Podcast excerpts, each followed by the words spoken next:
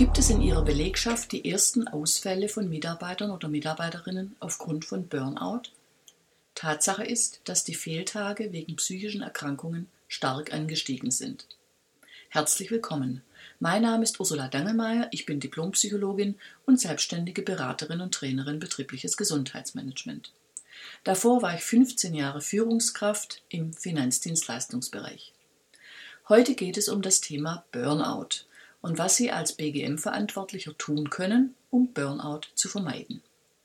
Burnout ist keine eigenständige Diagnose, sondern wird als sogenannte Zusatzdiagnose Z73 vermerkt.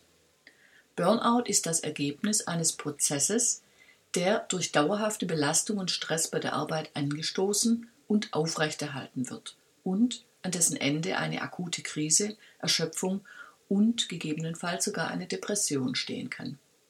Was klar ist, bei Burnout handelt es sich um eine Stresserkrankung. Das Burnout-Geschehen lässt sich anhand folgender Phasen beschreiben.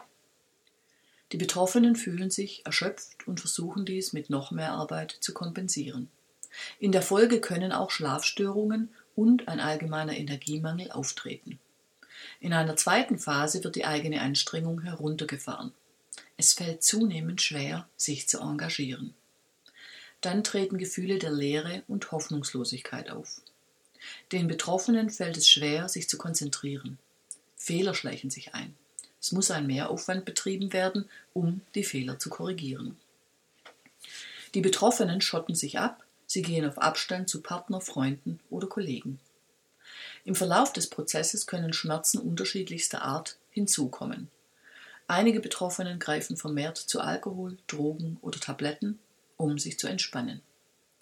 Am Ende des Krankheitsgeschehens steht die akute Krise mit Verzweiflung und gegebenenfalls einer Depression. Die Therapie eines voll ausgebildeten Burnout-Syndroms ist zeitintensiv und aufwendig. Deshalb ist es sinnvoller, frühzeitig auf Warnsignale zu achten, um rechtzeitig die Notbremse zu ziehen. Und hier ist nicht nur der einzelne Betroffene gefordert, sondern das Unternehmen. Ich habe für Sie sechs Hinweise der Burnout-Prävention zusammengestellt. Erstens. Keine Maßnahme ohne Diagnose. Zunächst sollten Sie sich ein Bild darüber verschaffen, welche Belastungen die Mitarbeitenden haben und welche Lösungen dafür gefunden werden können. Ein geeignetes Mittel stellt die Gefährdungsbeurteilung psychischer Belastung dar.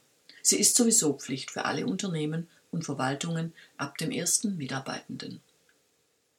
Zweitens. Die Führungskräfte spielen eine zentrale Rolle, wenn es darum geht, Betroffene anzusprechen. Außerdem können Führungskräfte eine wichtige Ressource für ihre Mannschaft sein. Sensibilisieren Sie deshalb Ihre Führungskräfte im Hinblick auf das Thema Burnout, entweder mit Vorträgen oder einem Seminar Gesund führen, sich und andere. Drittens. Qualifizierung, Weiterbildung und betriebliche Gesundheitsförderung. Sowohl fachlich als auch im Hinblick auf Themen wie Zeit- und Stressmanagement, Kommunikationsregeln, Umgang mit Konflikten und Entspannungstechniken. Dabei ist auch eine Kostenbeteiligung durch die Krankenkassen möglich. Viertens. Wichtig ist eine Anerkennungs- und Wertschätzungskultur.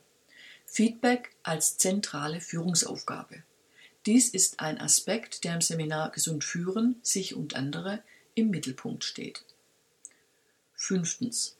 Regelmäßige Mitarbeitergespräche erleichtern die Kommunikation zwischen Führungskräften und Mitarbeitenden. Allerdings ist eine zu starke Standardisierung und offizielle Dokumentation in der Personalakte nicht empfehlenswert, da die Mitarbeitergespräche sonst für alle Seiten zur reinen Pflichtübung verkommen.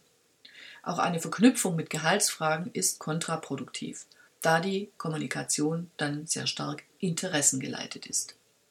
Und zum sechsten Punkt, wenn sich Mitarbeiter überfordert fühlen, sollten sie Beratung in Anspruch nehmen können entweder im Rahmen eines professionellen Employee Assistance Program EAP oder beim Betriebsarzt oder über spezialisierte Hotlines, die es für kleine und mittelständische Unternehmen zum Beispiel im Hinblick auf Suchtfragen in Baden-Württemberg gibt. Bei diesen Vorschlägen geht es um nichts weniger als der Umsetzung von betrieblichem Gesundheitsmanagement. Und das geht nicht von heute auf morgen, sondern Schritt für Schritt. Gerne unterstütze ich Sie auf diesem Weg. Tschüss, bis zur nächsten Folge. Ihre Ursula Dangelmeier.